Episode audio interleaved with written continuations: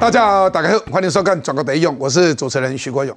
立法院正副院长争夺战，今天韩国瑜宴请国民党的立法委员，那搭档呢？当然江启臣，他说他要双进双出，这什么意思呢？这好像是在，哎，先把傅昆萁排除掉吗？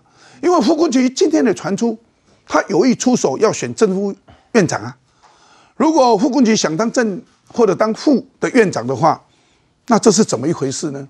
而且傅昆萁他今天发出声明说：“江启臣呐，你日后不是要选台中市长吗？啊，你怎么兼顾呢？”哇，这句话已经开始把他的意愿讲出来了。而陈超明似乎也证明了这一点。另外，我们看到了做票的谣言到处传播，这些传播的最主要都是中国的媒体。那就算前两天柯文哲出面，他要灭火。不过还是有人坚信不疑，这怎么一回事呢？所以从这边我们看出了，该不该禁止抖音这个讨论越来越热闹。所以大家认为政治战的温床抖音应该就是最重要、最其中的一个。那该禁就要禁。不过有人觉得说啊，禁的嘛没意义啦。台湾就是一个民主国家，言论自由，不如思考用更酷、更潮的内容把年轻人拉回来。把年轻人拉回来，跟我们台湾所有的政党来沟通，而不是经由抖音。所以从这里，我们也看到了大家相关的这些议题。那这一些所谓的媒体平台，尤其自媒体平台，我们应该去怎么利用它呢？所以今天这个议题也值得我们来探讨。现在我先来介绍我们今天的来宾。第一位是我们的台中市市议员周永红，永红，永哥好，大家好。我们的台北市市议员林延凤，延凤，大家晚安，大家好。我们慈善媒体人陈敏凤，敏凤，永哥好，大家好。还有我们财经专家徐庆王，庆王，永哥好，大家好。还有我们的台北市议员刘彩薇，彩薇，大家好。我们的资深媒体人邱明玉，明玉，永哥好，大家好。那到底配配配配配要怎么配呢？韩国瑜配黄国昌吗？大超说不可想象，所以韩国瑜说那就配个江启臣。接下来国民党内部有不一样的声音出来，因为陈超明已经证明说傅昆萁出手了。如果傅傅傅昆萁已经出手，还讲了这些话，说哎江启臣啊你要当副院长，你以后怎么选台中市长呢？你怎么兼顾呢？那这个可就好玩了。所以我们来看看相关的一个报道。匆匆现身国民党不分区第一的韩国瑜，才刚受搭档江启臣争立院正副龙头，马上就展开动作，暖身宴请党内新科立委争取支持，让院长、副院长产生单纯化那 only one 一个组合，叫做韩江配。韩市长说他是一个有创意的人，加上启臣是一个稳重的人，这样子的搭配当然不错。超过十几人赴宴，不少人表态力挺韩国瑜对青年的江启臣更是赞誉有加，但同样保留蓝白合作空间，不能够蓝白合。江启臣委员不光是鼻子大，他心胸更大，他立刻要放出，然后让民众党来跟我们蓝白合，这都已经示出最大的善意了。韩国瑜对韩江佩满意的很，但国民党可不是人人都买单。明明人在台北却没出席的花莲县立委傅昆萁，就想争取副院长宝座，发声明称江启臣两年后预计将投入台中市长选举，如何能调配时间兼顾地方行程？认为正副院长是分开选举，没有谁搭配谁的问题，任何人也都可以和韩国瑜搭配。那他有跟你联络吗？呃，有来电话拜托。拜托什么？大概聊呃，他没有聊什么。他说我们都是老朋友啊，啊。他主要是想，那我们听得懂意思啊。陈超明证实有接到电话，不过韩国瑜似乎也想让傅昆萁死心，强调和江启臣会双进双出。对个人的想法不予评论。我跟江启臣联手是希望立法院能够让人觉得焕然一新，跟江启臣委员会坚定，我们既然携手双进双出。我们就是就这个组合来迎接未来立法院正副龙头的一个挑战。说你这样没有办法兼顾选务，选务，选什么？我们现在最重要是国会的事情啊，对不对？韩国瑜预告二十二号立委集会再讨论，但韩父兄弟情深变，党内角力浮上台面，让国会龙头战再添变数。我们看一下立院龙头蓝是韩江佩率先表态了，绿呢？推昆昌配，那其中韩江配里面，国民党的江启臣说他愿意礼让副院长给民众党，可是白银民众党冷回应。再看看国会延长赛，蓝绿出招拒白签字，其实就是拒白勒索啦，签字比较好听啦，明白了讲说拒绝白银的勒索啦。为什么？因为国民党被民众党骗过啊，啊，民进党是第一个被骗的啊，啊，亲民党也被骗啦，亲民党不但被骗，人被拉光光啦。请问啊，还有谁没被没被他骗过？所以啊，民众党讲什么人家都不相信，所以人家说，哎，如果民众党啊，你想要来当副院长或当院长，自己来谈，不要我们去找你谈。You come to me, not I come to you。哎，现在有一个外国人，今天早上我碰到。哎，他对台湾政治也了解，他在讲这个，他对柯文哲的一针见血就是这样批评，蛮有趣的。傅昆萁也有意搅着国会龙头，陈昌明证实接到电话，铺通话的内容。陈与韩国瑜有默契，傅昆萁说江启臣，你如何兼顾选台中市长呢？这已经出手。推举立法院长尤锡坤说，应该考虑国会外交的重要性，所以如果韩国瑜去的话，很多人说成为不可想象之悲剧。再看。真续任立法院龙头吗？尤其坤说待党团决定。蔡启章能力强，当院长也没有问题。所以明玉怎么来看？大家都不要再被白骗了。如果主动去跟白谈的话，万一诶柯文哲又签一签又反悔什么，那有什么用呢？现在啦哈，国民党本来以为他的这个立法院的龙头，他以为是稳赢的，现在不一定啊啦哈，会啦，不一定那么稳呐，不一定那么，他外面有白呃民众党的问题，他现在内部，他现在内部现在有傅昆奇的问题哦。好，那我们看昨天这个韩国瑜率先出手，他在脸书上先公布了这个韩江配。其实就我了解哦，当时傅昆奇还在找一堆幕僚在沙盘推演的时候，结果。这个韩国瑜就突然率先宣布，所以傅昆萁当时是非常不高兴，他觉得有被突袭的感觉。哦，这样子。对，就我了解是这样。所以韩国瑜是听到了傅昆萁有意，所以他率先宣布先。先下就围攻了，对啦？哎，你可以是这样讲啦。对，傅昆萁就觉得他他当下是觉得有点生气，而且是有被这个突袭的感觉哦。所以他今天绝地大反攻，他今天开始绝地大反攻。我这边报一个小料，就是不少媒体的高层啊，今天都有接到傅昆萁的拜托电话，就是他至少认为说，你党内要做到有程序的公平，要至少就要做到假投票。他是希望大家现在能够帮他去讲这件事情，要最最起码你要讲要要这个程序正义啊，要假投票啊，因为太多。人表态了嘛？其实现在虽然说是，他也认为说不是你韩国瑜说了算啊。你说要江启臣搭就江启臣搭哦，啊，你都不用其他人有意要表态的，这个都都不行哦。哎，朱立伦有表态说挺韩国瑜当立法院龙头吗？有吗？目前没有。我跟你讲，这就是没有，连那党主席都没讲话啊，他自己讲什么话？所以你看哈，今天中午韩国瑜不是宴请了这些这个所谓的新科立委，就立呃立立法院同仁啦哈。哦。大概到目前算算看，差不多十七个多啦。可是十七个多当中，你像包括有什么杨应超、有徐宏庭啦，哈，有什么这个杨志宇、有李霞，这些人是不分区，没有 没有在安全名单里面的。所以他十七个，你扣掉说这些去陪绑的、陪绑的这些人，他真的区域立委加不分区有当选的，其实去的真的不多。就我了解哈，国民党有一些立委哈，他就在抱怨，他说你现在党中央都不表态啊，你至少党中央要表态说我们全力支持韩江配，好，那他们去就言之有理。那现在看起来党中央朱立伦一点点都不表态的话，那你让这些委立委哈，这个就变成夹心饼干了。譬如说像陈超明，陈超明虽然不是国民党的嘛，但是他证实说他接到了这个傅昆萁的电话，他讲的很明白啊，他他要打电话来哦，有来拜托，那他至少拜托什么事情，大家心知肚明。就我了解啊，现在傅昆萁就是要这个立法院副院长。的位置啦，所以大家现在已经帮他取了一个名字，叫做副副院长。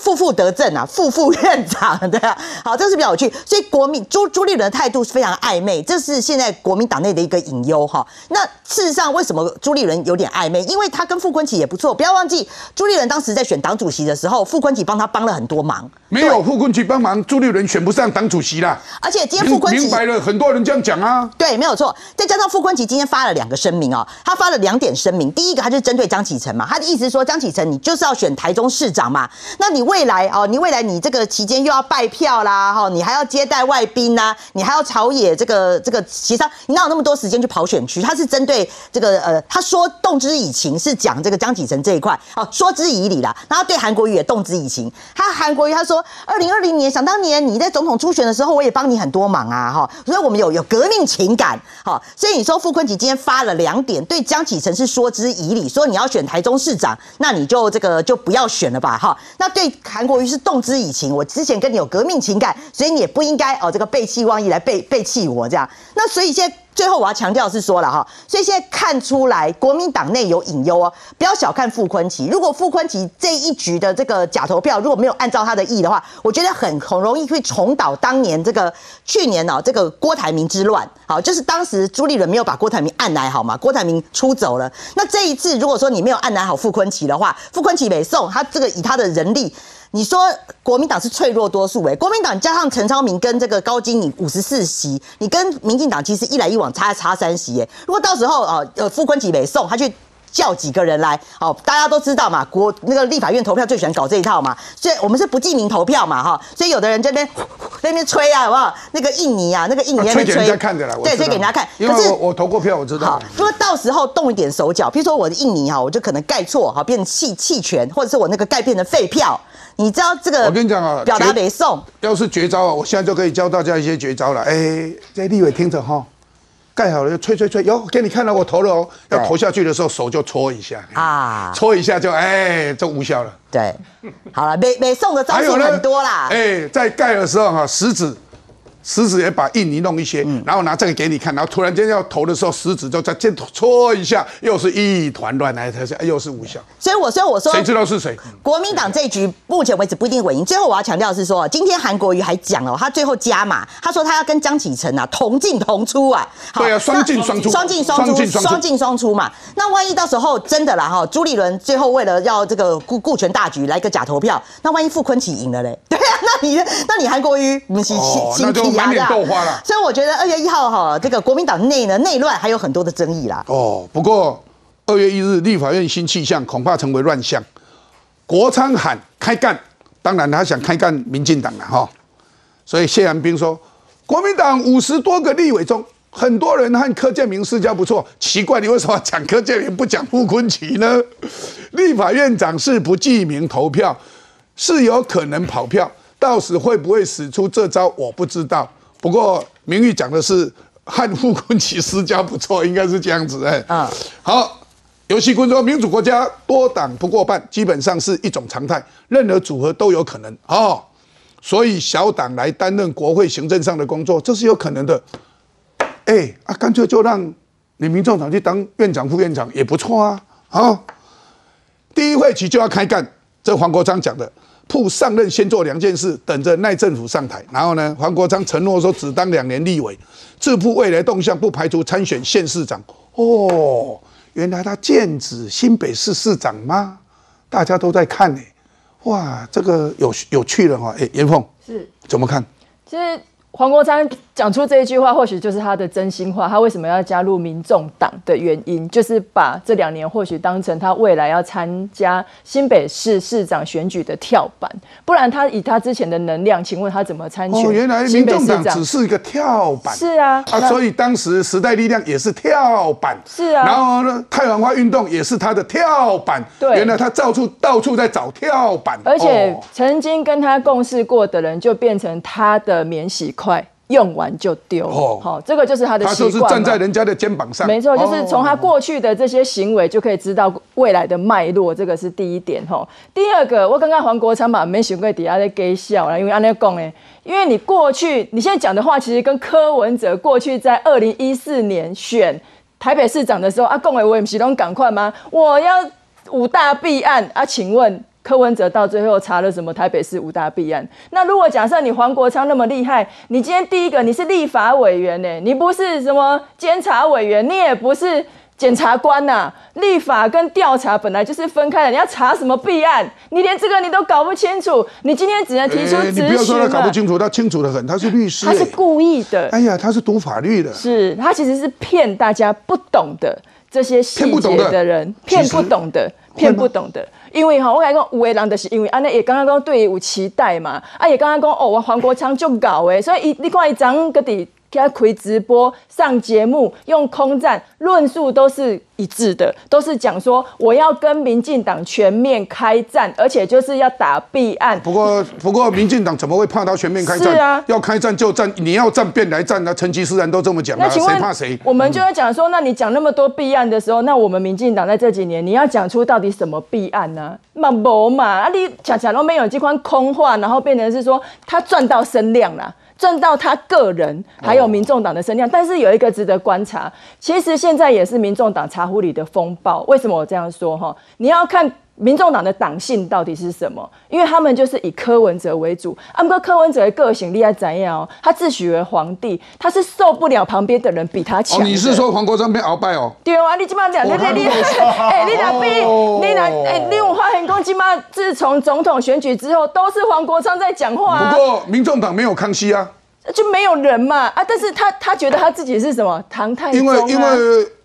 那个柯文哲说他是雍正，他不是康熙啊。对啊，对啊，他是雍正，他是唐太宗。可是他出了一个鳌拜，啊怎么办？这个就是未来值得观察的，他会不会到最后把鳌拜？哦哦，这个动作我就不好意思讲出来。来来来来，对，所以最近都是黄国昌在讲话，然后你会观察黄珊珊，好，他最近就让黄国昌你去表演嘛。啊，还有一个人也值得观察，就叫做哈，我们叫《后宫甄嬛传》的这个这个钮钴禄什么？卢飞啦，卢飞准备要回来了嘛？蔡壁如嘛？哦，所以这个他们以后回来了之后，民众党内部的，你连蔡壁如都把他拉进来了。哎，对对，哎，这当然了，他们都是整个民众党。你看陈敏凤在那边偷笑，笑成那个样子，你看。我觉得心容很好啊，很。这个 这个里面哦，因为他们在民众党每一个人都有每个人角色啊。你跟我都要讲哎，柯文哲皇帝嘛，阿哥尹太太也不甘寂寞啊，对不对？皇后啊，啊还有卢妃啊，哦，他们都是后宫在干政。对嘛，啊还有皇妃就是黄珊珊嘛，对不对？所以每一个人都有每一个人的角色。那未来民众。党他们到底要怎么样子？柯文哲能不能够忍受黄国昌继续这样子？我你讲到我做头壳拢鬼发烧。哦，这那这个政党也很奇怪。不过这个政党真的是了不起。民进党第一个被骗，我高公 被骗了啊！哎，在座很多人都被骗的。好，然后呢，这个国民党也被骗了啊，亲民党也被骗了。嚯，这个政党可以说主要的政党都被这个政党骗过，所以这个政党厉害。哎，才会。啊！你看开，恁的立法院嘛真嘛真老年的，人家民民众党一定开始在抢声量了呢。啊，结果你们的声量是在。茶壶里面啊，你干嘛？那那声量马奇就多呀，不会今天这么多都是我们的新闻嘛？啊，的确啦，我觉得，因为毕竟现在我们是在野党嘛，的确现在就还是在野党。那我们现在的一个战场就是立法院，当然我们不能放弃在立法院的一个战场。那国民党本来就是一个很多人才的一个政党，而且国民党在立法院哦，第一我们是最年轻，第二哎可以可以说是我们是资深的人最多的耶。你去看民众党，你去看民进党等等。的，民进党自身的也不少哎。如对也不少，没有错，也不少。但是国民党的一些像赖世宝委员啊，还有傅昆奇委员啊，当过立委的届数，我是没有明确的比，但是他们的确都是很资深。当过立委的届数所以说，照理讲是应该柯柯建明，柯建明一定是最多啦。对，柯建明是最。我的意思是说，国民党其实像这些资深的也很多啦。那资深一多的时候，你当然对于一些国会啊龙头本来就会有比较多的想法。但是过去我们第一刚刚有提到的假投票，也不是没有惯例。所以我觉得之后的协调啊，什么时候会假投票？这我不是党主席，所以我不能做决定啊。我我也不是，我也不是排进去的立委啊。你没有听你听一下吗？我不呢，我小议员而已 呀。台北市议员很大的小议员。所以我可是我觉得按照潜力来说，第一本来就有假投票的一个惯例，所以我觉得这不无可能。第二，这一次的状况本来就比较特别嘛，否则江启臣他不会在昨天发文的时候，他先递出橄榄枝给党团、给党中央一个很大的空间。我想这个空间哦，也是在跟民众党喊话，也是在给他们空间。但显然他们不听嘛。明凤，这个喊话有用吗？人家民众党也是冷回应哎。没有用了，国民众党就是决定不要甩了嘛。那我觉得是说，国民党如果你没有假投票，然后你到时候是这个所谓的这个韩国瑜配上这个傅昆萁出来做正副院长，你们国民党就打包好了。这种第一个韩国已经形象已经这个行为诡异的人了，他他他会爬树，对他啊会跪着走，哦，这这个这个是可能是全世界国会议员里面哦翘楚唯一的一个，对，然后上班不准时这样，而且对，听说爱喝酒。对，那立法院院长的酒又特别多，对，有都是都是金门高粱，都是陈高，对，然后所以说他顶多是这样子。可是傅冠奇是有很多司法案件在身上的哦，他做副院长是要干什么？所以我觉得这种这种搭档根本就形象坏到透了。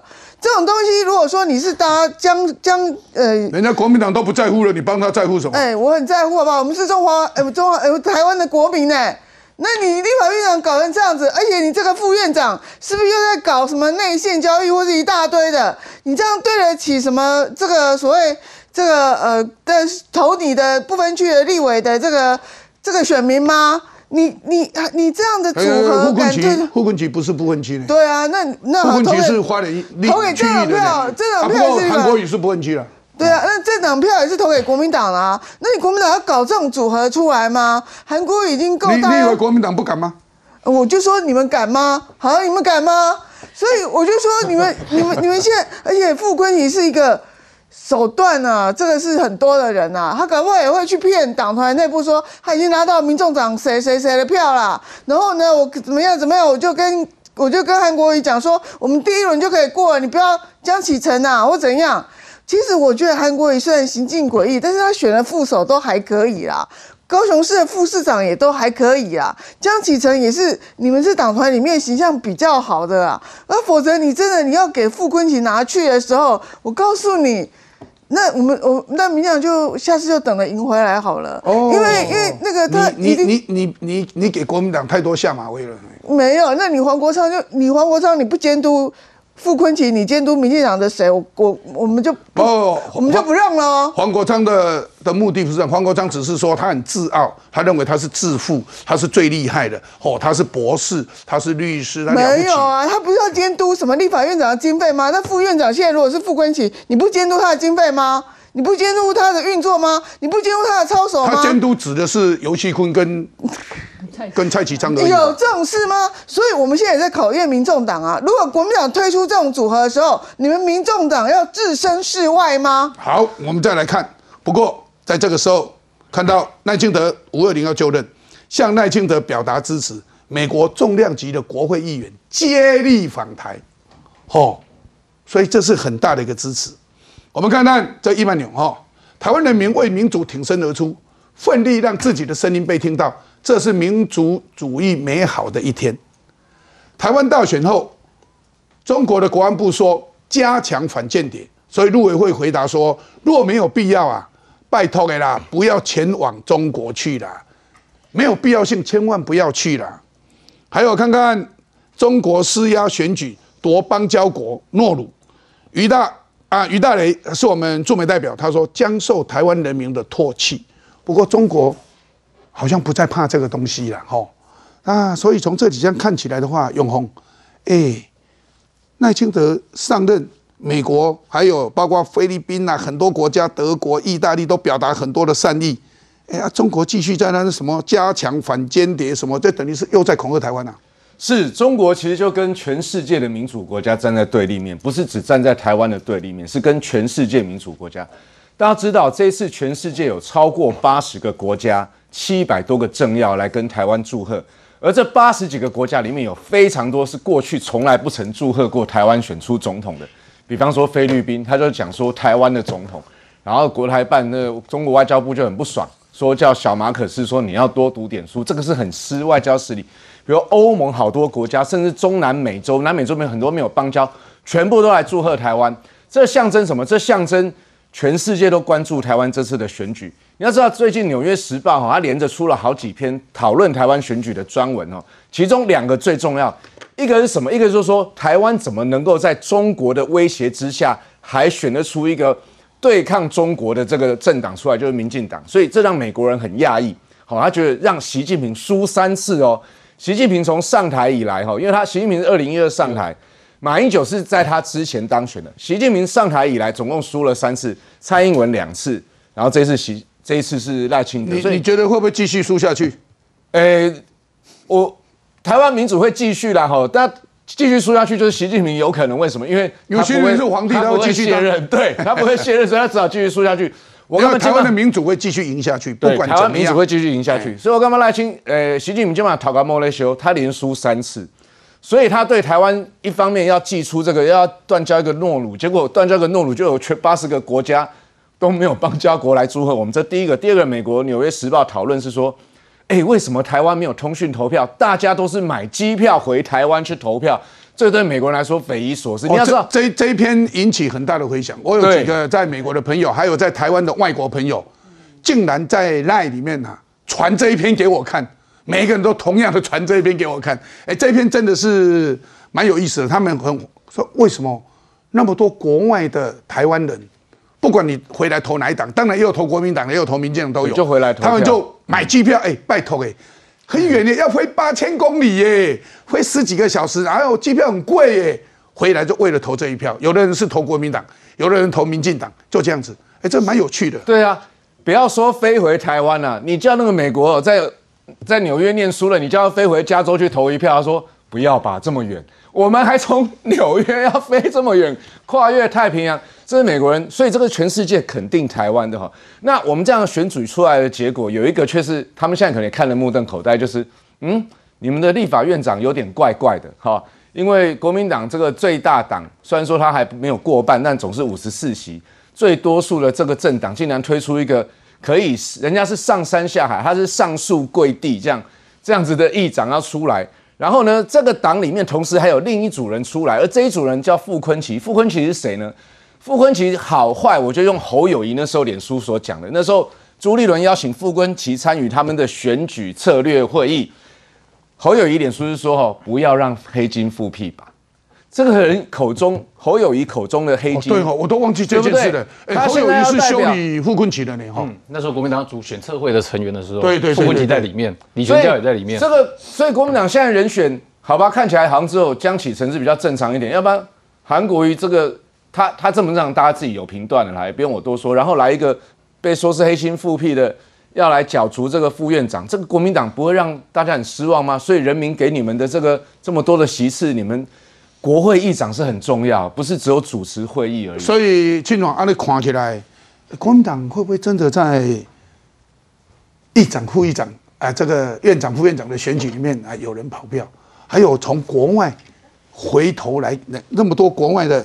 重量级的国会议员接力要访台，当然他会看到台湾立法院院长这个 speaker 他们的这个选举的，哎，大家都在看，所以郭民东会怎么做？会不会跑票不确定哦，但角力这件事情确实已经开始发生。为什么这样讲？我一个个讲哈。这个傅昆萁想要选立法院院长，不是现在才发生哦。其实二零一九年，当时傅昆萁在帮韩国瑜在拼总统初选的时候，其实那个时候傅昆萁就想要选立法院的院长，所以他那时候帮韩国瑜哦是帮钱帮人都帮他都，甚至连那个韩国瑜在党内初选的时候呢，他的。气势从什么时候打出来的？二零一九年六月一号的时候，凯达格兰大道造势的时候出来的。然后那一场凯达格兰大道造势，你知道那个路权本来不是国民党的，也不是韩国瑜的哦。那个凯达格兰大道路权是妙天他们申请的，所以是傅昆奇帮韩国瑜去协调妙天呢，把路权让出来，然后让韩国瑜呢，等于是说那个舞台啦、音响啊、那些设备啦，都是傅昆奇帮他找妙天去兜出来的。哦，对哦，对，大家要人情啊。是，然后所以二零一九年那个时候，傅昆奇想说韩流。势头很旺嘛，他认为韩国瑜如果选上国民党在国会里面取得多数的话，他就有机会可以当院长。所以傅昆萁是很早之前就想要选这个立法院的院长。所以在这一次里面，你知道这个傅昆萁刚刚前面明明有提到他很生气，为什么很生气？因为他认为韩国瑜再怎么样，好了，你要选立院长可以，再怎么样副院长你也该找我吧？就你知道这个是等于是韩国瑜出手把傅昆萁挡下来哦。所以你是副国级，你气不气？你当然生气啊！而且现在哈，就相关的媒体报道，刚现在这现在陆续揭露哈，韩国瑜是在礼拜二的时候早上江启臣，因为他认为朱立伦一直没有动作，就院长要谁，副院长要谁，到底要假投票跟不要假投票这件事情没有讲清楚，所以韩国瑜呢是主动找上江启臣，然后呢，你看昨天发了脸书，然后告诉大家说就是要韩江配，这个韩江配一出来，你是副国级看了你也是震怒，为什么？因为副国级在选后就一直在运作，他要选副院长。他选选钱啊，对啊，选钱啊，选钱就开始运作了。最近朱立伦的态度很可疑，你知道吗？其实不只是可疑啦。对，朱立伦如果没有挺傅昆萁哈，搞不好会有另外一个茶壶风暴。没有错，因为现在很多年轻人是要朱立伦下台。没有错。为什么这样讲？是因为对傅昆萁印象都很坏。对啊，我就说问题出在哪里，你知道吗？黑金复辟，他也没有黑金复黑金复辟是一件事情，但我是说朱立伦的党中央昨天。第一时间，你知道很有趣哦。就对于韩国瑜宣布韩江配这件事情，党中央一开始看起来是对这件事想撇清的，就是不知情，你知道吗？但这件事他可能不知情吗？没有哦。你看今天媒体的独家报道内容写什么？是写说，是写说。傅昆奇有去找过朱立伦，希望不分区可以支持他，所以显然这媒体的讯息里面是告诉你，傅昆奇知道，不但知道，而且今天连韩国瑜都说他有跟傅昆奇，哎，有跟朱立伦讲。所以请问一下，朱立伦知情还是不知情？现在看，现在看起来是朱立伦，因为啊，当初选党主席的时候被傅昆奇帮过，二零二二年的时候呢，要钱要人也被傅昆奇帮过，所以现在朱立伦很奇怪哦，现在叫朱立伦神隐，但是韩国瑜出来宣布韩江配，不但这样子好。今天本来一开始说国民党一月三十号要假投票哦，你知道今天媒体的独家内容写到什么呢？写到这个哦，写到说韩国瑜扬言说韩江配如果是党内共识的话，就不要假投票；如果要假投票的话，韩江配退出。结果你看哦，双进双出，对，双进双出。所以你看到今天讲到说，如果要假投票的话。因为对傅昆萁来讲呢，哎，你要他这个诉求就是要假投票嘛，你至少让他有机会嘛。可是现在从这个独家内容看起来，韩国瑜是扬言，如果要假投票的话，他们就要退出，所以连程序可能都没有了。不过，嗯，due process 叫做正当法律程序，能能够没有吗？要有啊，每年都有。那你叫你那个韩国瑜现在是无能吗？哎，不要讲无能，不要讲无能这一件事，哎。无人这件事太敏感了，好，要连这个护不成吗？哎。呀，要亮票好不好？谁敢跑票，谁港记你知道你今天讲这件事敏感的原因，是因为今天很奇特，这个不知道为什么韩江配找江启臣很奇怪哎，找江启臣原因之一竟然是说因为鼻子大，这个很奇怪。韩国之前讲。江启臣鼻子大，然后今天今天换讲话讲江启臣鼻子大，所以国民党选副院长能选因为鼻子大，在民间讲鼻子大是什么意思吗？对不起，我们节目上哎不宜哈。不过大家如果知道的话就。知道什么意思？太离谱了啦！哎，这句话好像不是我在讲的，好像是黄国昌在讲的 啊！啊，算了算了算了，哎，选完了大家比较轻松了，好，所以我们也轻松一下。不过我讲实在话，不管国民党或不管民进党，现在他们共同对有一个平台媒体非常的生气，尤其啊，赵少康更生气。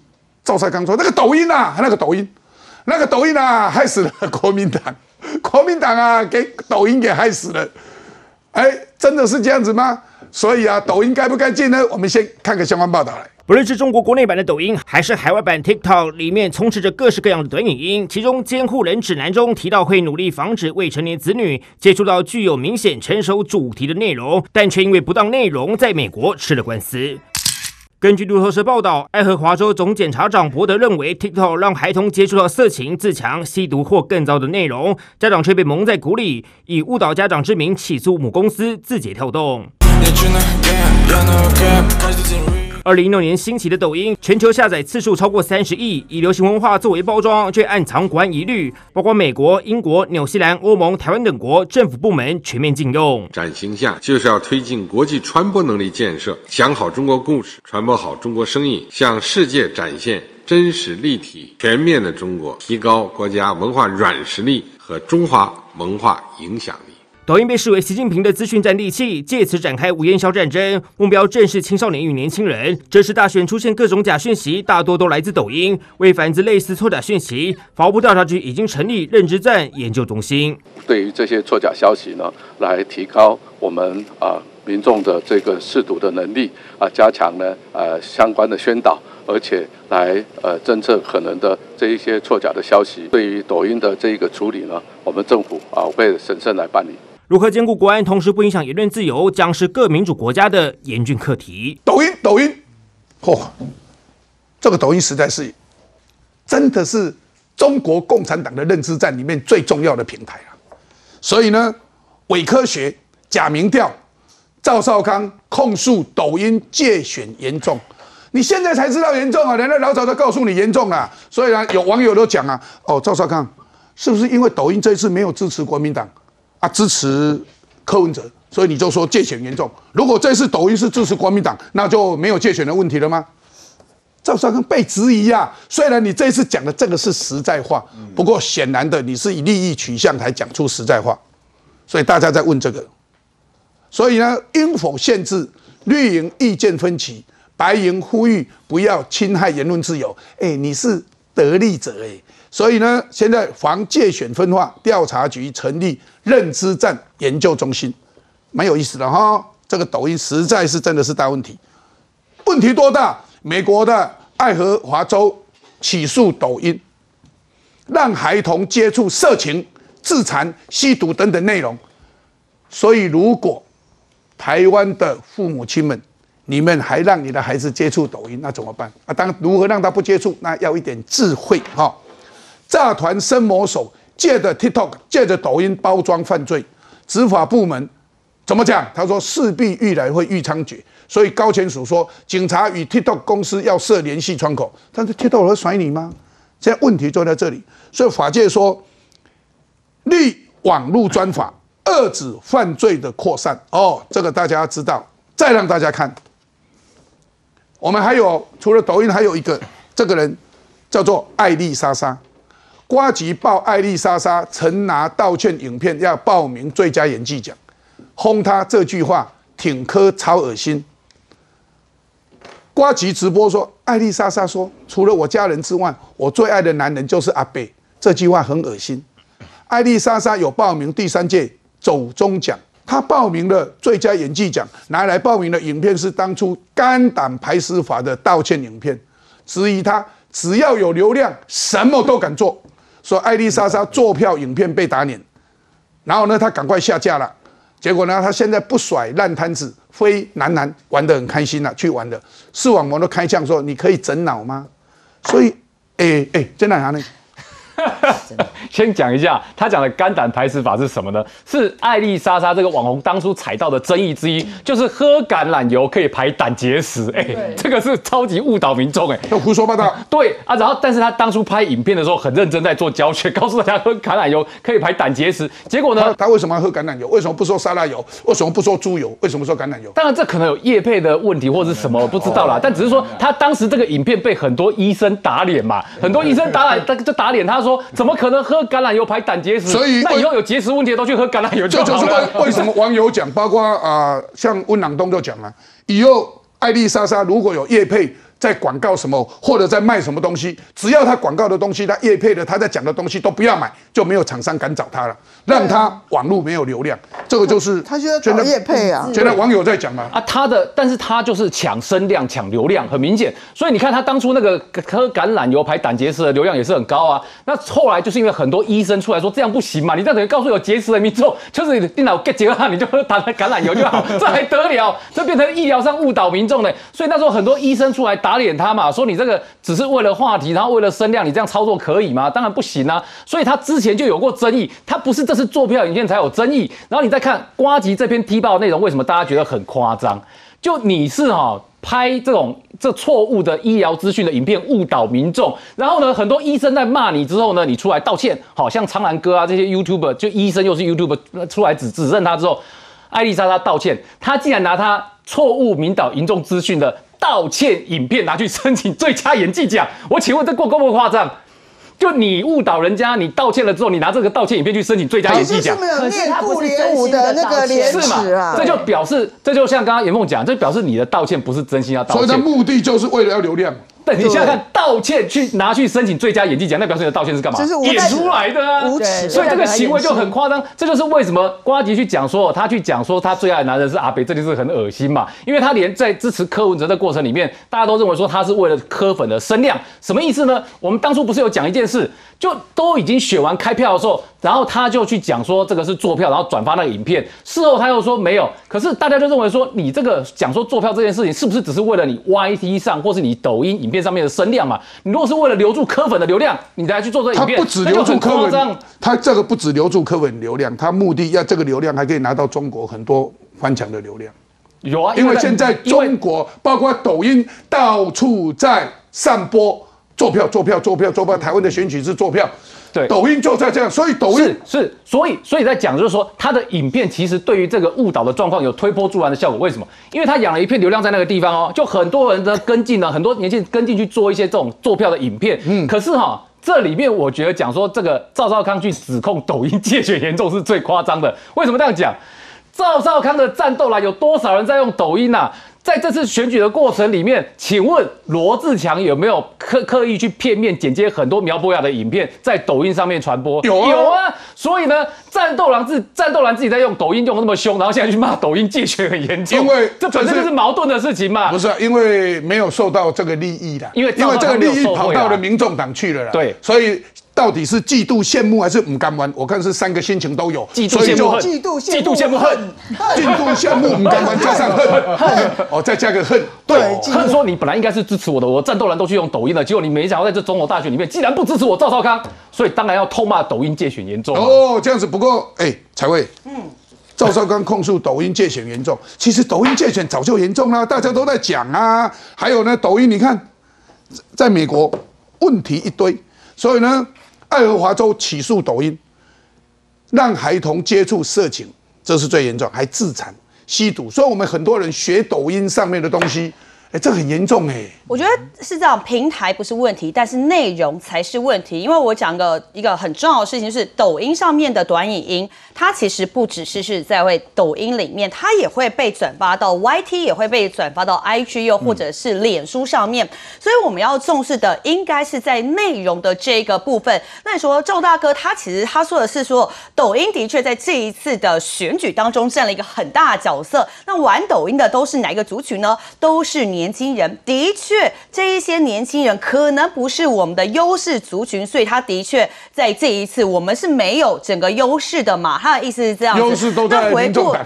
当然，因为民众党年轻，民众党年轻族群嘛。那的确，他在抖音上面，他们用很多短这个短影音去呃帮柯文哲宣传啊等等，这是他们的优势，没错。但讲回来，我觉得内容才是最重要的。其实你拿艾丽莎莎的这个例子来看，其实我都觉得不要用意识形态去争。针对人，不管是他说喝橄榄油可以这个防胆结石等等问题，都是排哦 排胆结石。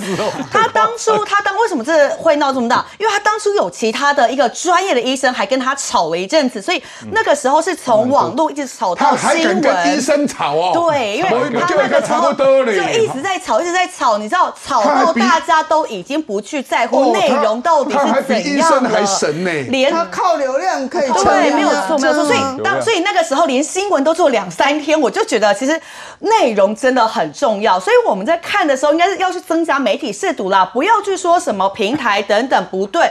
我觉得应该是说讯息的真实，又或者是就是真真假假与否才是重要的。这个中选会已经开始要办，就是办了，就是艾丽莎莎。因为你说你说的没有错，内容有问题，你你要举证，你有有做票嘛？然后你到处在宣传，所以现在是刑事检。差距已经在针对爱丽莎，所以她逃亡了。不是人家去玩啊！不是你应该说他跑到韩国玩是跑完，不是逃亡。哎，玩后面不是玩，是玩。看他会不会回来，他敢不敢回来？你发音不准。你看他敢不敢回来？他马上就把影片撤掉了，他怕了嘛？他第二天就撤掉影片了。可是他的影片已经被很多科粉都上传了。我现在问你，柯文哲要不要出来澄清？到底有没有坐票？你柯文哲他妈不但没有澄清，他妈妈哦，柯文哲 要想清楚柯米柯文哲他妈妈哎，不是柯文哲他妈，是柯文哲他妈妈，不但没有澄清，还暗示说有坐票。我柯文哲他妈妈哦，太虚伪太过分，要出来道歉。不是柯文哲本身也在做暗示，他说现在台湾不可能有大规模坐票。难道有小规模坐票吗？哎，你怎么讲法跟我一样？对啊，然后那个后来那个把那个所有他有指控什么这个计票数寄出来的票，通通票寄错，通通寄给统统促党最多哎，有我记得有个投票寄给统促党，对，那有我记得为什么寄给统促党？我我我我们台湾的选举，昨天我跟我遇到视察妈，他把那个给我看，他有个投开票所，民进党只有两票，统促统统促党有三千多票。那都写错，那是登载错误啊。然后另外一个国民党零票，统促长也很多票，国民党零票那可能啊。所以那个记载开什么玩笑？那个记载错误，那你把记载错误。彩慧，你有看过哪一个投开票的国民党零票的？你有看过吗？没有嘛。我柯零啊。国民党零票，我就不会坐在这里。对啊，所以可能的代志所以那个票数通常只是记载错误，就是选务人员在记载的时候发生错误嘛。谁会投给董事长比国民党多呢？或者或是比我？因为他在记的时候，可能可能是连在一起，因为那个。那个板子连在一起，那个板什么在一起，他一一时哎写错格了啦。对，然后他马上更正就好啦。对，然后科粉就把那这些小问题拿成什么坐票的证据。那你柯文哲讲讲啊，这到底是不是坐票？你坐票做到三百多万票输。然后第三名，你丢脸不丢脸啊？人家柯妈妈说：“哎呀，我是心里有很多怀疑啦，但我只是不知道我在怀疑什么。”后我听到这句话讲说，有够虚伪的柯妈妈。勇哥，对不起，我我补一句好不好？我觉得他们说的坐票，可能是他们觉得被黄珊珊诈骗了。他可能 觉得黄珊珊坐票了。对，因为不是柯妈妈一开始她讲，他说啊，怎么票这么少？所以我比较好奇是谁跟他说原本票会很多。那有可能是他们内部自己跟柯妈妈讲的民调就。有问题了，所以是柯那个柯文哲他们民众党内部去骗的柯妈妈，就不是人家骗的。黄珊珊，你的你的你的话又很酸哎，就是在附和坐票的说法啊。哎呀，我人家多，那也亏出来。你两个最，你两个那最加加起来嘛，无五十万人，啊，你铁三百万票呢？你现在台湾每个人啊，等一下，还有一句话我要再补充。现在人家赖清德把他的。这个选举补助款每票三十块捐出去了，对不对？侯友也有捐啊。听说侯友也要捐出去，我我还没有确定。好，假如侯友也要捐，那现在你柯文哲有没有捐？你柯文哲不是讲你不是靠选举赚钱吗？真的是受不了哎！看到柯文哲这一亿一千万呢，我们再继续追，看他会不会追，看他会不会捐了。不过从希特勒到柯文哲，那些民粹的领导人的行销手法，这个是吴坤玉写的哈。纳粹党厉害的是宣传，靠的还是封锁消息与占领通路。纳粹先把所有报纸管制起来，不准有其他声音存在，然后自己经营新兴媒体、广播与电影，全面造神。KPTV 这种二十四小时直播，就是占领新通路的玩法。而要占领一个新的通路，就必须在通路与内容上都有足以吸引目标群众的能力。通常这不是建制派或体制内人员玩得来的事。好，陈柯文哲如哥吉拉，在蓝绿恶斗下成为新的民粹强人。尤云龙说他未来四年只会更强。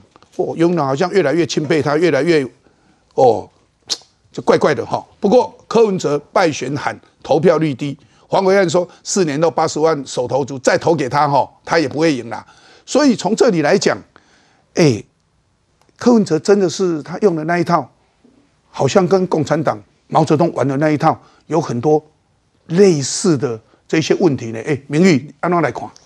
这很多层面来看啦，如果说你跟毛泽东比较像的话，就是走那个小草路线嘛。当年毛泽东就是用那个红卫兵嘛，所以这些看起来这个手法是如出一辙。但是我必须要讲了哈，就是说你讲别人的时候，别人也会开始讲你嘛。像这个哈，这个艾丽莎莎，现在现在被被。这个封叫做瑶池金母啊，谣言的谣啦，哈，瑶池金母啊，哈，封为瑶池金母哈，啊，谣言的谣。哦，我们瑶池金母，我是我是会到慈惠堂去拜瑶池金母的，哎，但是哈，哎，我要我要说哈，哎，这个是完全不一样哦，是它是谣言的谣，是是谣言的谣，要讲清楚。这网友封他的嘛，哈，对，到现在还不道歉，还在这个韩国爽玩。主流是猪逼的，未讲北餐的，包庇咱台湾人民。然后呢？但是哎，这骗人的哈，艾丽莎莎骗人。这是这个网友哭手的啦，好，那这个现在哦，这也被封神，封神榜啊，哈，这个黄国昌也被封为温昌帝君啊，温昌温昌帝君。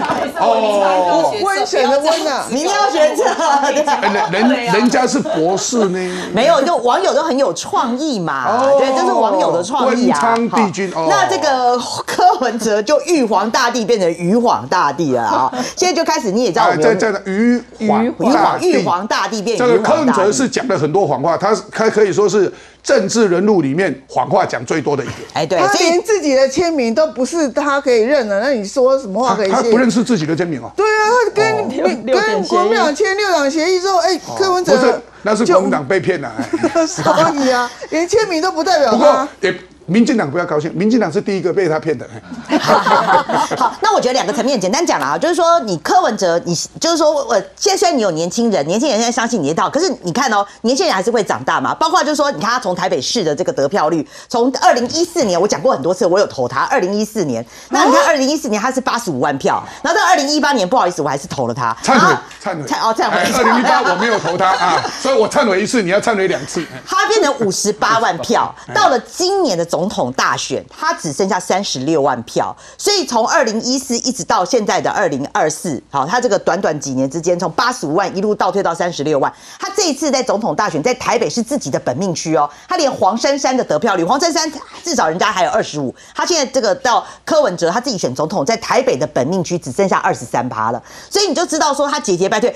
那这个代表是什么？就是说我们像我们八年啊被他治理过的人，我们就会醒悟，就知道他只出一张嘴。那你看柯文哲为什么他可以获得年轻人认同？我必须讲啊，因为他哦，就说哎，他他常常会讲嘛，他就一直骂，一直骂，一直骂哦，就说什么少子化啦、通膨啦什么什么的。大家年轻人说，对阿贝，你说出我们的心声了。可是我必须要讲，就是说他有解决问题的能力吗？因为骂大家都会骂嘛。他抓准了民进党一一个点，就是说民进党你没办法跟着骂年轻人哦，通膨啊、低薪啊、哦房高房价。那如果民进党跟着骂，那这是民进党执政包袱啊。那那问题是说，那他说呃年轻人就说，那民进党你是执政党啊，你要想办法解决啊。那这个就是这个民进党执政的困境。可是柯文哲可以跟着骂，因为柯文哲就说哦，因为少子化会影响他的选票啊。好，那我他的小草会越来越少。好，不过最主要是这样，柯文哲，你当了八年的台北市长，他没有解决问题的能力。台北市的任何问题你都没解决，我讲一个就好。所以换句话讲，你有解决台北市的问题，你提出的问题在台北市也有，你为什么没有解决？要问的是这句话。不要说台北市，你看在选前哦，选前他在那个网络上，他讲这个少子化的部分，他就突然哦就开始讲说，好，那我们就新手爸妈一人丢一百万汇到你的电子账户里面，好，电子一人汇一百万。就隔天记者马上就问他说，哇，那个你新手爸妈一个人汇一百万哦，那你的这个财政纪律怎么来呢？然后他就摸摸头说，啊，不啦，我们这个在讨论而已啦。所以你就知道说他的这个支票都乱开，他他为什么他为什么只？只拨一百万呢？他应该一千万啊，或者是只要生个孩子就送一栋房子啊，不是更好吗？你你如果但是你的财政欧北共嘛，他们胡扯嘛。所以这财政纪律的，所以问题是，可是为什么年轻人听了这个很爽？奇怪呢？因为他有距离美啊。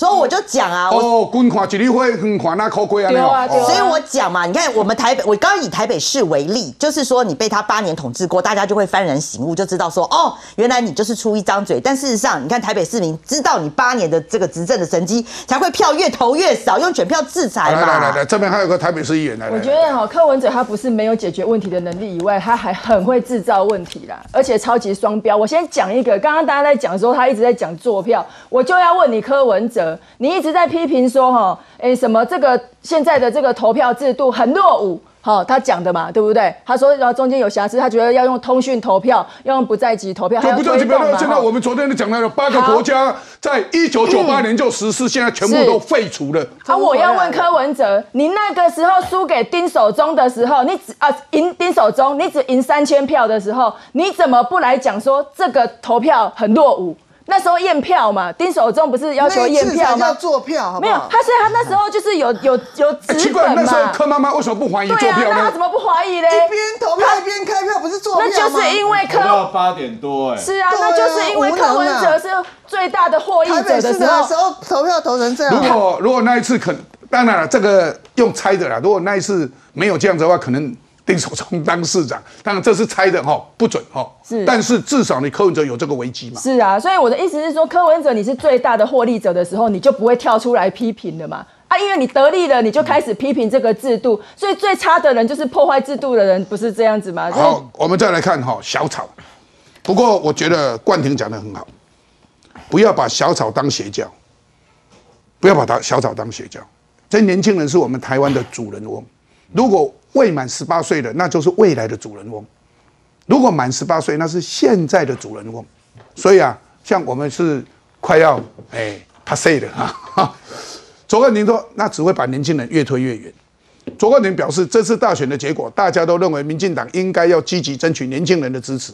现在连国民党也这样认为了哈。那就不能把年轻人支持民众党当成邪教，也要请支持民进党的家长们不要打压高中生选择的权利，全然的否定只会让他们更封闭、更拒绝沟通。所以跟着德德爆红，这个德德是谁啊？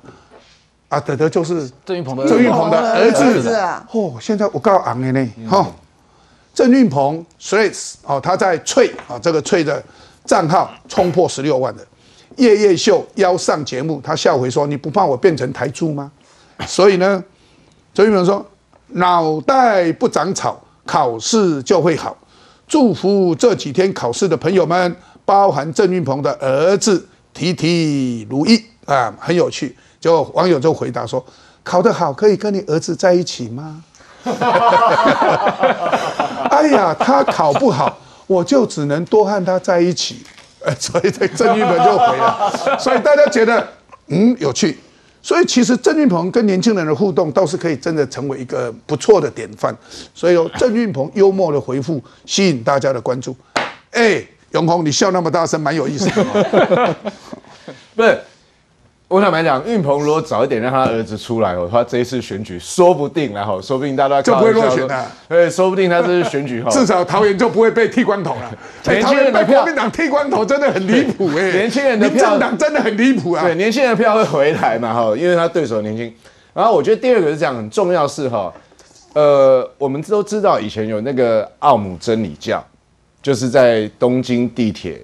就是他用的沙林沙林毒气，对，那个邪教。那相信他的很多是年轻人，很多知识分子。到现在还有，到现在对。我要讲是哦，邪教的问题在教主啦，不在信徒啦哈。所以小草这些年轻人，我不觉得他们有什么问题了哈。因为当我们以前搞学运的时候。我们以前在搞学运的时候，不要用搞，你们以前在从事学运的时候，从事的 好吧？我们以前在在从事学共产党的说法，我们在从事学运的时候，你们也是大人的。你要是看到，你要是看到这个高中生来，你会鼓励他，对不对？就是你看，因为总总在中正庙嘛，中正纪念堂教育部，那人看到建中北一女的学生来，就觉得哇，哎有有出息。所以说，年轻人他有束缚的正义感。那问题在什么？问题在为什么柯文哲可以吸引到这些？我学术一点讲就。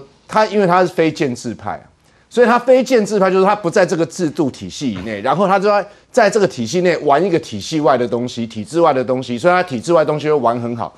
所以比如抖音啊，有的没的东西，然后去搞直播。所以年轻人哎，奇怪，你又你又搞直播，从事直播，用直播对抗啊。然后这个年轻人就是因为他不断丢问题，年轻人就不太在意他有没有解决问题，就觉得说，对他这个骂的对，他那个骂的好。那年轻人尤其在意什么？他就觉得说。啊，你们两个党都是建制派了，因为你也做过总统，你也做过总统，你们都是大党。柯文哲没有做过，他就算很烂，他他下一次我们他如果做了，我们下次也可以把他换掉。这是年轻人想法，但我觉得我们要对年轻人是要有耐心。那有两种方式哈，一个是说增加沟通，那那沟通肯定不是阿公阿妈去跟孙子沟通啊，哎，无法多了哈。那个那个有叫做代沟，简单的说，gap，它有一个 gap，那个 gap 有时候很难跨越。沟通要怎么沟通呢？只好拜托德德，不是总统，对不起，不是我们赖清德那个德德，然后都会一点像德德这种出来的，就跟他们站在同一线。赖清德要沟通啊，赖清德怎么不用沟通？对，赖清德要沟通。那我说我们要多一些这个。第二个就是通路，那通路问题就扯回到刚刚我们讲这个抖音呐，哈，抖音是要禁止的啦。说真的啦，它不是内容，是一个它一个去中心化，但事实上呢被中国北京所操控，背后所操控的，里面一堆假讯息、假内容。国民党在之前受惠于抖音的时候都不会骂抖音，然后现在抖音在选前说柯文哲好的时候，你们才去说抖音有问题。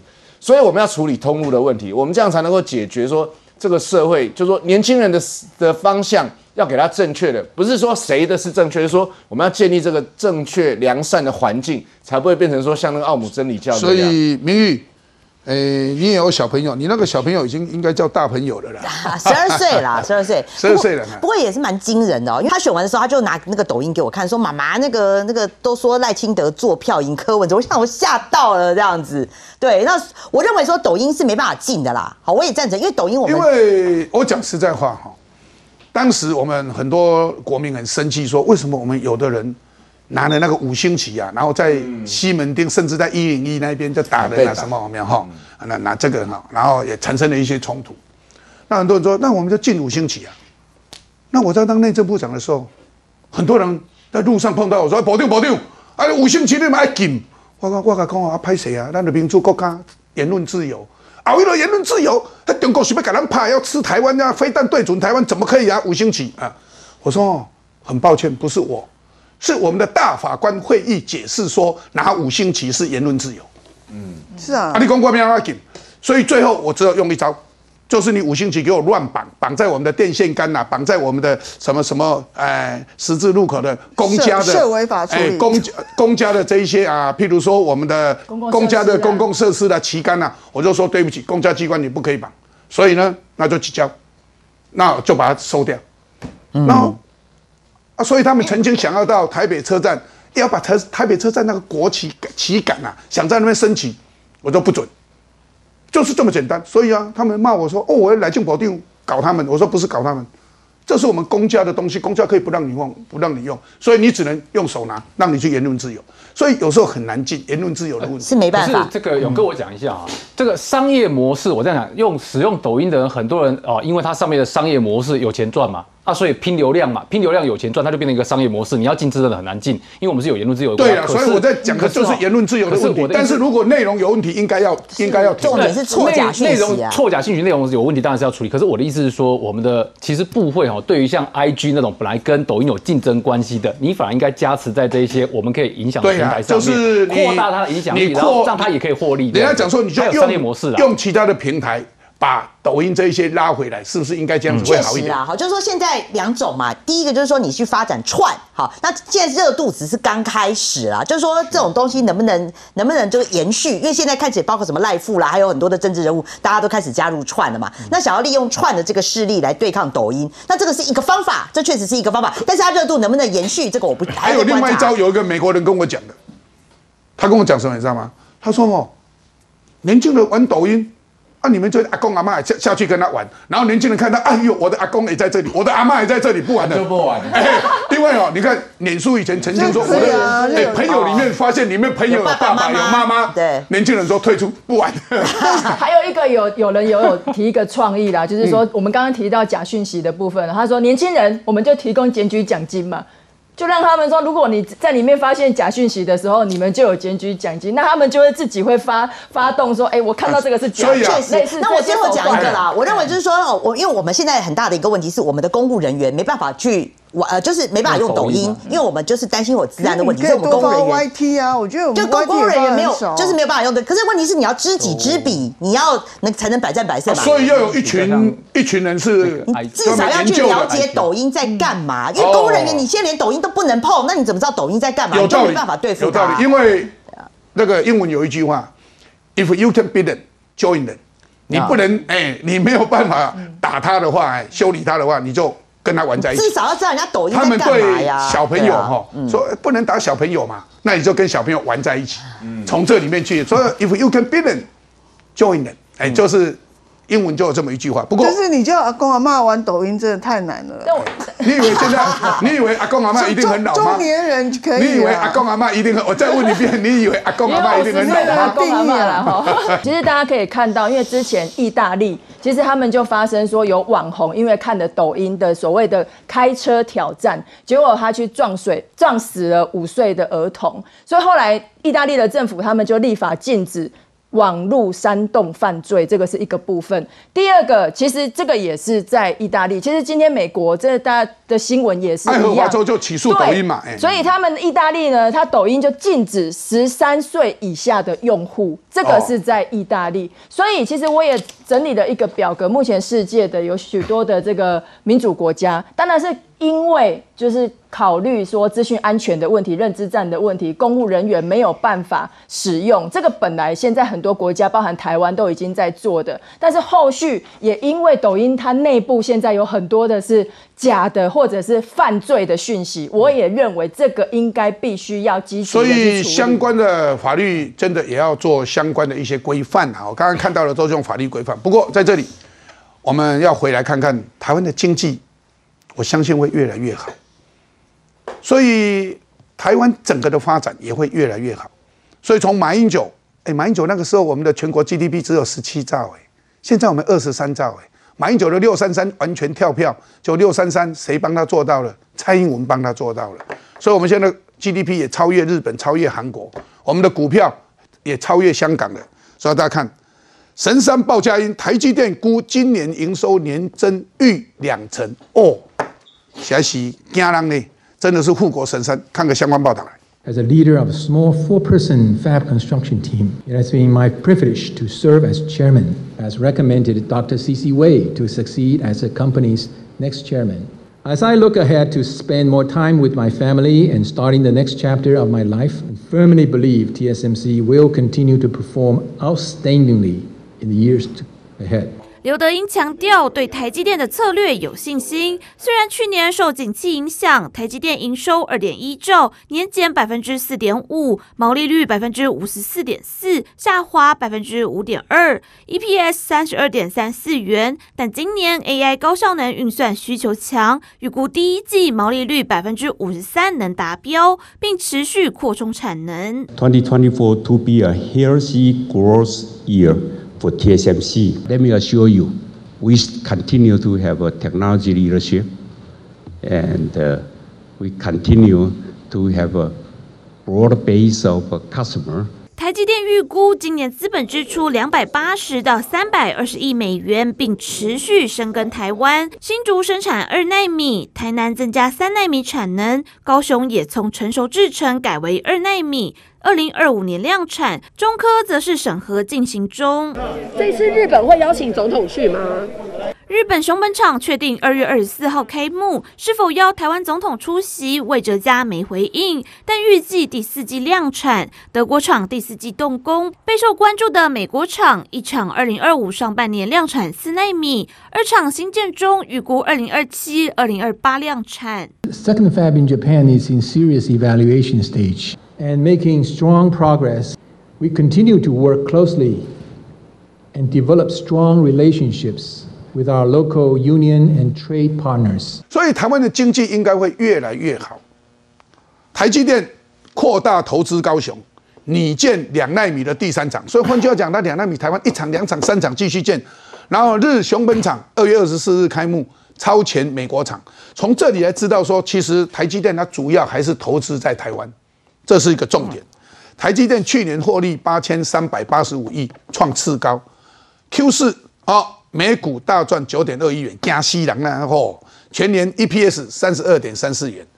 刘德英一剂强增机，台积电飙破六百点，AI 潜力大爆发，超微、辉达、安那 SMO 也都一起飞起来。我们不是在讲这支股票，我在讲说台湾的整个的经济的发展，从这个可以看到端倪。目的是在这里要让大家了解怎么看。好，第一个，这个台积电呢，你知道年营收增加两成这件事情为什么很重要？因为今天台股大涨，今天台股大涨，然后台积电的这个等于说它在法这个是法说会上面讲的。那台积电去年营收是多少？台积电去年营收是二点一六兆，换言之，营收年营收要增加两成，请问要增加多少？细请我一个呢？细心有啊，对不对？不得了。所以，然后你再看哦，台积电去年二点一六兆，然后它的获利，我们现在讲的是获利哦，刚刚讲的是营收，获利是八千三百八十五亿。你想说台积电这个数字呢，已经是扣掉说在美国设厂、在日本设厂，那个是要摊提的。所以等于是说，扣掉这个摊提的费用，他还能够赚这么多钱。所以对他来讲，台积电的获利成获利能力好不好？当然很好。所以他预估今年呢，对他来讲呢，今年营收还会再创新高。所以台积电是一个龙头，什么意思呢？这两件事情，第一个，它上下游它有供应链在台湾。那所以等于说，在台湾的这些它的供应链能不能受惠？台积能受惠啊！我要补充一下，台积电他们赚的钱，包括他们的员工赚的钱，在台湾缴税，八成在台湾缴税。对，台积电八成的员工是台湾人。所以要让大家了解台湾的工程师，这些工程师领的薪水也要在台湾缴税，对，这才是重点。然后还有第二个重点哦，第二个重点是特别要讲的，因为在这两年一直有人说台积电是不是从台湾要出走啊？说民进党在掏空台湾啊？我跟你讲，台积电有个非常重要，而且到现在都产能不够的，叫 CoWoS 的封装技术。这个封装台是台积电的独家技术，这个封装技术的厂都在台湾。比如没有在其他地方。换言之，你在美国，就算那个地方有三纳米、五纳米的厂，做完了之后，做完要送到台湾来封装，送回台湾来封装。是，所以最重要的关键技术都是在台湾，所以没有掏空台湾跟从台湾出走这件事情哦。对台积电来讲，它现在是布局全球，所以才会看到在美国跟日本，然后日本这个厂呢，其实应该最快会开始生产的。所以它的熊本厂重不重要？很重要。而且台积电看起来熊本呢，应该还会再盖第二个厂，就是我们讲日本第二个厂，补贴可能要超过一半它的设厂费用。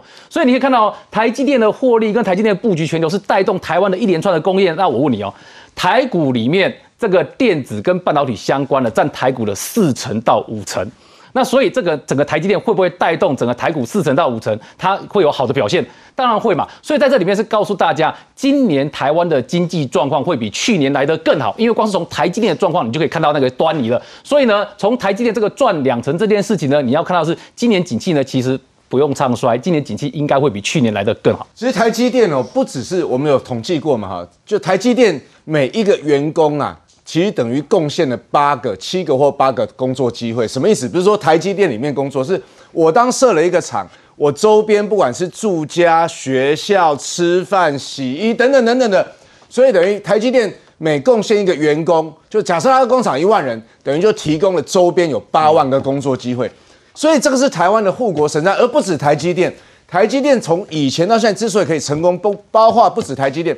都是因为台湾的这个公民素质很好，我讲不是公民道德那素质，我讲是因为台湾的这个训练有素，然后品格很好，这是为什么我们的东西都会做得很好，加上上下游的这个产业链良率，台积电的良率是特别特别的好，是。哦，包括英特尔啦，包括那那三星、神送啦，哈，都都比不上了，它的良率都比不上，而且我们台积电是可以去优化它的制程，就是说当那个设计厂 IC 设计厂把这个东西设计出来，设计出来是一件事。你要制成做得出来，而且良率要好，还能控制在成本是另一件事。而这个不只是台积电的智慧哦，这个其实包括大家不要小看啊，你不要小看那个无尘室，光是无尘室里面一个里面一个设备，甚至你那个实验室里面一个一个烧瓶，你拿去中国做跟在台湾做就是不一样。我再举个例给大大家听了，下面的地板就好了。对，那我无尘地板，它必须要防静电、防什么，那个一大堆。其实那个地板哦，光告拍电还没待完哈，哎，技术的，嗯，对，连地板哦，都台都台湾的的那个产品啊，很厉害。是，所以我们从一个台积电可以看到，台湾其实产业的优势在这里嘛。所以我们现在是全球，我们才两千三百万人，我们全球排名第六名。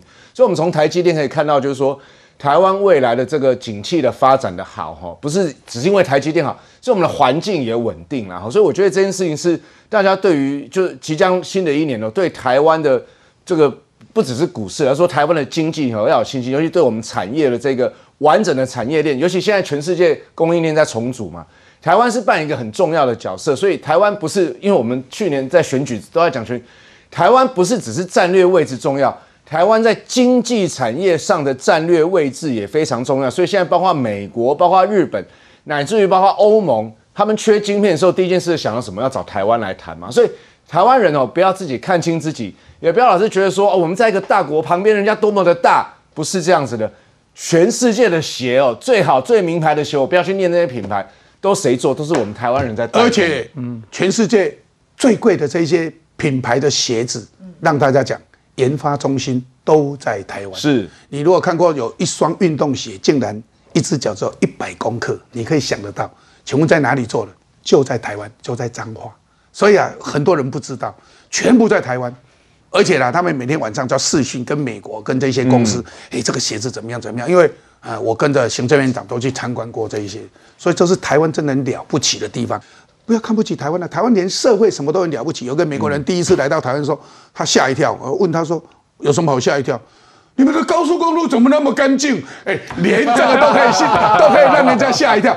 高速公路怎么那么干净？没有看不到垃圾，也没有烟蒂。最离谱的是，在路上还看不到垃圾桶啊！你们台湾为什么这么干净？所以其实从台积电我讲到社会现象，哎，台湾人不要看不起台湾人呢，台湾人真的很棒哎。所以名誉不简单呢。这个台呃台积电的法说会哈，其实蛮吸引人注意的。他很有自信，他说目前为止二纳米啊只有一家哦，不是台积电的客户，当然就是暗指三星了哈。其他之外都在洽谈合作哈。那还有就是说，这个真的是不得了的。对，二纳米只有一家，全球只有一家，只有一家不是他的客户，对，不是他的客户，就通通是他的客户。对，那这当然就是对未来的这个等于说憧憬哈。但我觉得最重要是说台积电它当然有有说日本啦哈，德国、我美国它都开始扩厂之外，它还是跟留台湾啊。像它今天就有宣布嘛，包括三奈米还在台南的科学园区哦，然后持续，然后二奈米呢，包括新竹跟高雄也要开始建第三厂了。所以等于说，呃，对，刚刚永红说，就是说除了这个。跟留台湾之外，你还会创造很多的工作机会。那他也就是用他的实力跟他的这个真正的投资，他说明说，很多人讲说啊，台积电要外移外移，没有他的这个根，包括二纳米的部分，他还是在跟留台湾。我觉得这个部分是这个台台湾的护国神山，还是有它的道理在啦。所以，我对我觉得大家讲的对，就是说不要。